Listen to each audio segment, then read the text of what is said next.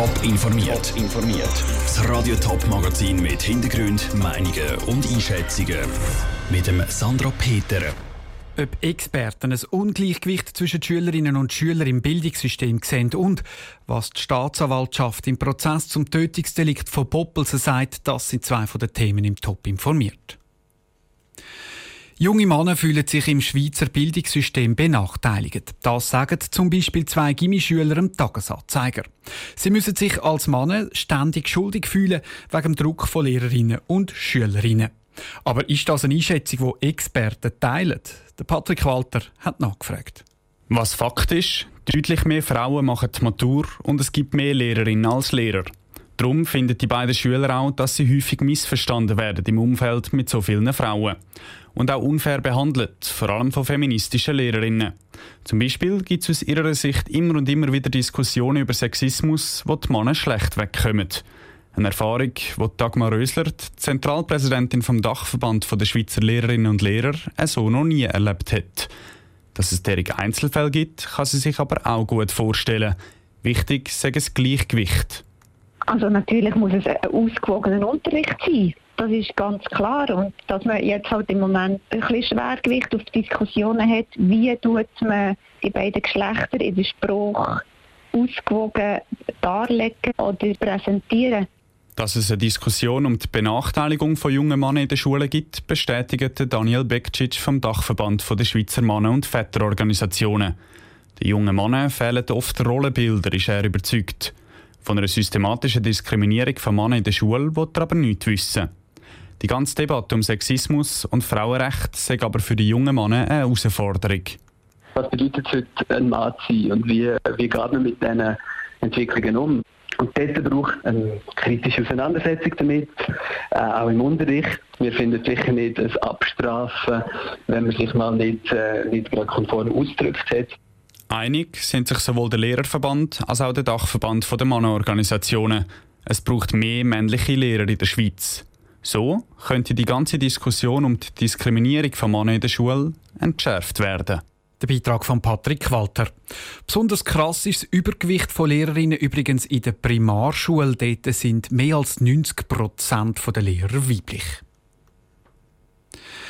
Der Prozess rund ums Tötungsdelikt von Poppelsen geht heute in die nächste Runde. Ein Ehepaar und ein Mittäter müssen sich ja unter anderem wegen mehrfachem Mord verantworten. Sie sollen den Lastwagenverkäufer umgebracht und Poppelsen im Wald abgeleitet haben. Außerdem sollen sie auch noch zu Utzigen bei sich die eine Leiche vergraben haben. Heute halten die Staatsanwaltschaft und die Verteidigung ihre Plädoyers. Besonders erwartet wird, was die Anklage für Strafmaß fordert. Ruth Schmenzi, du bist beim Bezirksgericht Bülach mit dabei. Sind denn die Anträge schon draussen? Nein, die Staatsanwaltschaft hat sich dazu entschieden, zuerst das Plädoyer zu verlesen und dann den Strafantrag bekannt zu geben. Sie hat die beiden Morde aus ihrer Sicht noch einmal aufgerollt.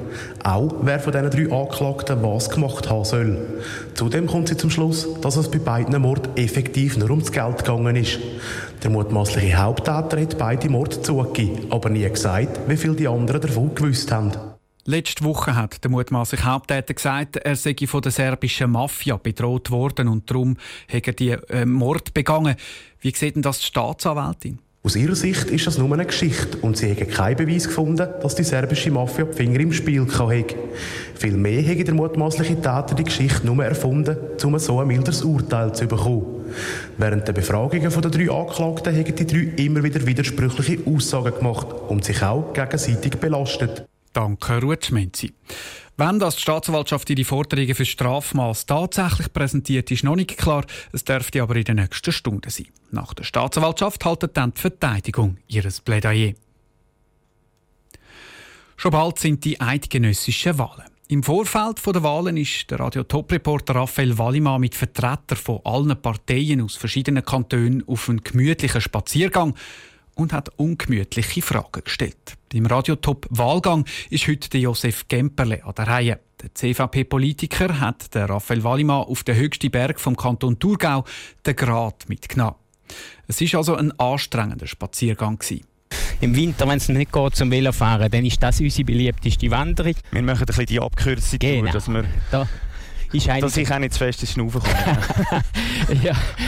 Wie sieht es denn aus? Eben, Hobbys, Sie sind ähm, Landwirt von Beruf, Sie sind im politisch natürlich aktiv im Grossen Rat für die CVP. Findet man denn überhaupt noch Zeit für Hobbys? Ja, es ist wirklich sehr wenig, muss ich sagen, aber es ist für mich außerordentlich wichtig. Ich finde den Ausgleich wirklich, halt auch wenn ich den Freitag habe, 14 Tage, äh, den Sonntag, finde ich halt am besten in der Natur.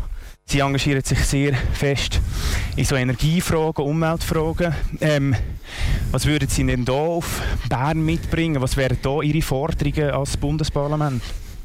Also das Wichtigste ist mir wirklich, dass wir die Energiewende schaffen. Das wäre eigentlich noch spannend. Also wenn man sich so ein bisschen anlässt, was Sie sagen, dann müssten Sie eigentlich in den Grünen sein. Ja, genau. Das ist ein bisschen meine Schwierigkeit. Ich bin Bauern in der letzten Partei.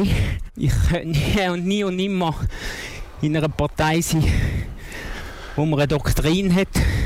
Also wäre das so ein bisschen die SVP, die Sie hier ansprechen, wo vielleicht? Ja. Und dann die Grünen auf der anderen Seite, sind dann die ihnen dann eben so mit Klimanotstand und so, dann halt wieder auf die andere Seite zu extrem? Ja.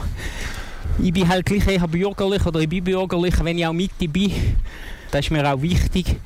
Der Thurgauer CVP-Politiker und Nationalratskandidat Josef Gemperle im Gespräch mit dem Raphael Wallimann.